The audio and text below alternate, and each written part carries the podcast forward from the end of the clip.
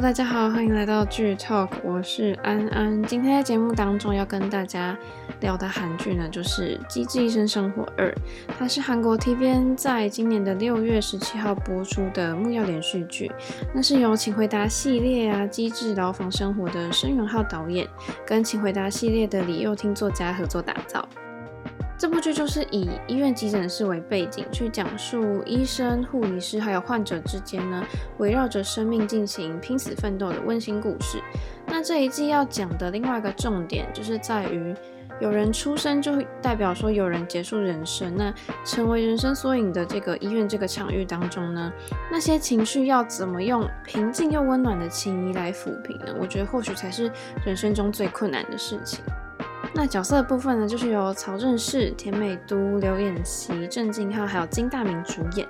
那剧情就是以这个五人帮九九 S 为主轴嘛。虽然说它是医疗剧，可是却又细腻的描写了亲情、友情、爱情，就是温馨写实的小人物的故事，就是获得观众的好评。每一集都是笑中带泪，真的是让人充满余韵。那当然要先来介绍一下这五位主演他们所饰演的角色。第一个曹正奭饰演的是李义军，他是肝胆胰外科的副教授，他就是一个个性很好、很会社交的人，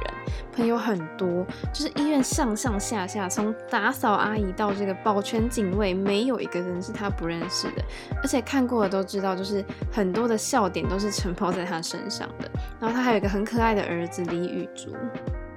那第二个刘演熙，他饰演的是安正元，他是小儿外科的助理教授。因为是小儿科嘛，所以他对小朋友来说就是一个天使医生。他对小朋友非常有耐心，很会照顾人。但是他遇到就是无人帮其他四个人的时候，就会变得有点敏感。可是不管是对他的女友张冬天啊，或是他的妈妈，或是来看病的这些小朋友，他其实都非常的体贴。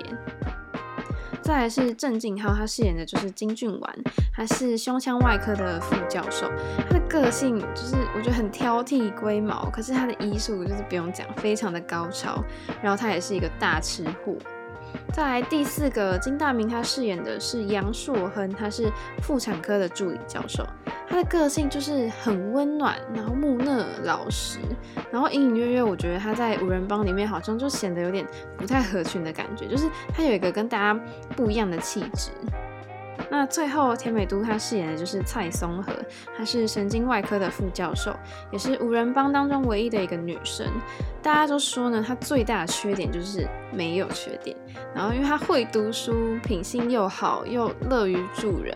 我觉得她可以说是五人帮的精神支柱吧。就有她在呢，才能有条理的去决定事情，这样。那在人物设定上也很有趣，因为他说蔡松和他就是上面有很多个哥哥，所以他在家里吃饭都要吃超快，因为要跟哥哥抢食。所以当五人帮在吃饭的时候，他也都是吃超快的。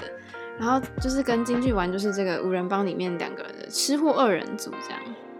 那《机智医生生活二》呢，它的每一集剧情都是就是有着跟五位主角所衍生出来的医生病人的关系嘛。那当中的情感堆叠真的是逼哭了不少观众，因为虽然说主要是以医学为背景，但是还是有一些。角色之间的爱情故事啊，或是同事之间的小故事，我觉得编剧很厉害的地方就是他总是能用不过多的对白呢，就可以让观众随着情绪呃剧情的高低起伏一起体会到那个情感变化。那在结局的集数当中呢，就是他们有些人就是遇到可能很棘手的病患嘛，有的是治疗成功，有的是就生病过世。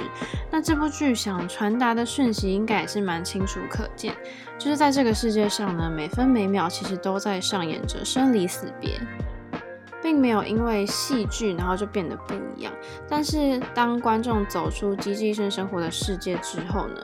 你或许可以选择，你可以活得更勇敢。可能面面对突如其来的课题呢，你可以以正面的能量去解决它。因为世界上的难关真的太多了嘛，凡事你不需要去过度勉强自己，只要你努力过了，就是不要愧对自己的话，其实就是对问题最好的回应了。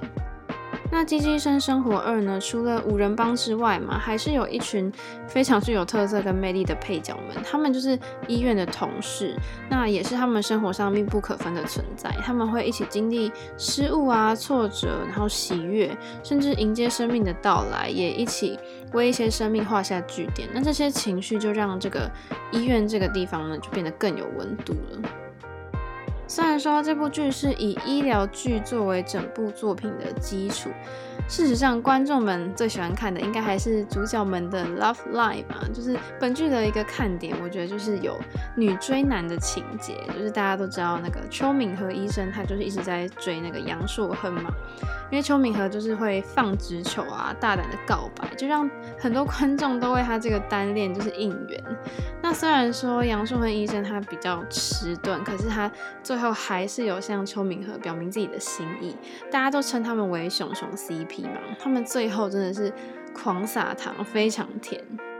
因为杨硕恒终于在结尾的时候，他就好像放下了他的妈妈跟他前妻的阴影，就是愿意接受敏和的感情，就是完全呈现了只要不放弃就有机会这件事情。因为硕恒也在五人帮其他的的开导下呢，最后就打开心房，愿意让敏和走进来。他们两个人就相约看电影啊，再加上温馨的接送情，然后我看到就是硕亨他开口表达自己的心意的时候，说自己喜欢敏和啊，我真的超感动的，感动到是真的很想哭的地步，因为一路看敏和这样走过来，就是看他一个人好像独也会独自难过流泪的时候，我就好希望他们可以有一个好的结果。那也不负众望，就是在结局的时候呢，大小熊就是疯狂的热吻啊，网友就说大熊真的太会了。吧，因为就是硕亨送敏和回家嘛，然后敏和就是舍舍不得分开，然后就忍不住跟他撒娇。那硕亨就是看起来甜蜜，然后又无奈这样。他说就担心会不会他们进展太快，可是敏和就说，可是我已经喜欢你很久了。那可能大雄就是被这句话触动到了吧，然后他就一步步慢慢靠近敏和，然后两个人就终于亲下去了。就是我觉得应该不少观众看到这一幕都是非常激动的吧。那有网友发现，就是他们两个人接吻的时候啊，头上有那个星星在闪烁，然后那些星星连起来，竟然是大熊星座跟小熊星座。我觉得这个这个小巧思真的也太厉害了吧！那当然，就是《机智医生生活二》呢，最受观众喜爱的疗愈点之一，还有一个就是，可能每一集播出的尾段，他们都会演奏，就是符合这一集主题的歌曲。那其实这五个演员呢，为了他们剧中演奏的片段呢，他们其实从二零一九的夏天就开始接受乐器老师的一对一的训练，可以看出说他们为了演技的突破，就是所花的时间跟功夫，绝对是会让你惊艳的。那剧中他们所演奏的歌曲呢，也都是。当时都会成为播出的话题，然后像是曹正奭所翻唱的那个《Aloha》呢，更是获得去年 Melon 啊金唱片还有首尔歌谣大赏的最佳原声带奖。到现在你还是可以在音源榜上面看到这首歌。那他们五人帮最后演唱的这个歌呢，他们选择是乐团 Loveholics 的 Butterfly，这是一首非常励志的歌曲。过去在很多热血的场合呢，被很多歌手已经翻唱过了。那歌词就是唱到说，即便这个世界残酷的阻挡你，耀眼的人啊，我爱你，展翅高飞，让世界看到你。就是整个大结局，它就是延续了整个作品的调性，用温暖的视角去把故事做结尾。因为最后就是五人帮嘛，然后他们看着那个美丽的夕阳的场景。那尽管这一幕有着离别的伤感，可是却好像又如此贴近生活。剧中常常就是用简单朴实的对话呢，就是大家现实生活中的样子去呈现出来。我觉得这样的安排对观众是非常完美的，因为会很有共感。那关于有些人，我看到有些人说剧情平淡这件事吧，可是从从第一季开始呢，就有韩国的网友说。嗯，他没办没办法理解这部剧为什么会在海外这么受欢迎，因为他们觉得这部剧就是就是都是由对话组成啊，情节也没有什么刺激的地方，就好像没有特别想看下去。可是我觉得它就是这个系列，它原本不是主打那种很高的那种戏剧张力，而是真实性吧，就是你真实的人生也不会像偶像剧那样都大起大落的。他就是透过日常生活的片段来跟观众讲说，可能提醒观众他们已经遗忘的某些心情啊，让大家以更温暖的眼光来看待这个人生。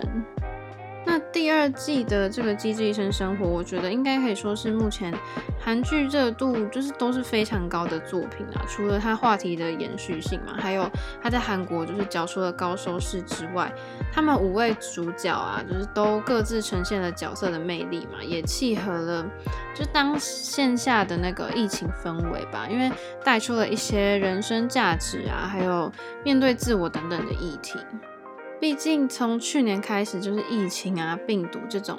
字呢，就成为了大家最常去搜寻的关键字。那如果可以用戏剧来疗愈，我觉得这就是大家在现在最需要的东西。很多人在剧集的选择上，可能就会选择比较具有疗愈感情怀的这种戏剧，更容易在你的内心呢，就去酝酿这些情感。我觉得《机智医生生活二》就是为观众带来了这种充满疗愈的这个故事。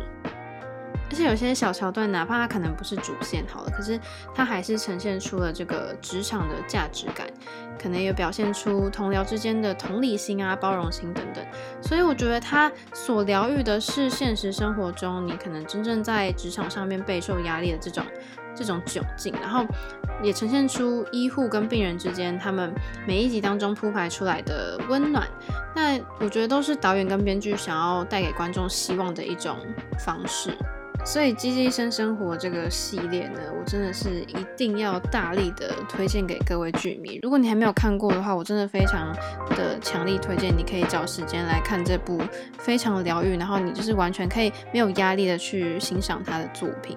里面人物的设计啊，他们的个性，然后人物设定等等，我都非常的喜欢。就是我觉得你看完，你你会爱上这里面的这些角色。那我们今天就先聊到这边。如果你之后还想要听到关于更多剧集的分享的话，记得一定要持续锁定剧 Talk。我们就下周再见喽，拜拜。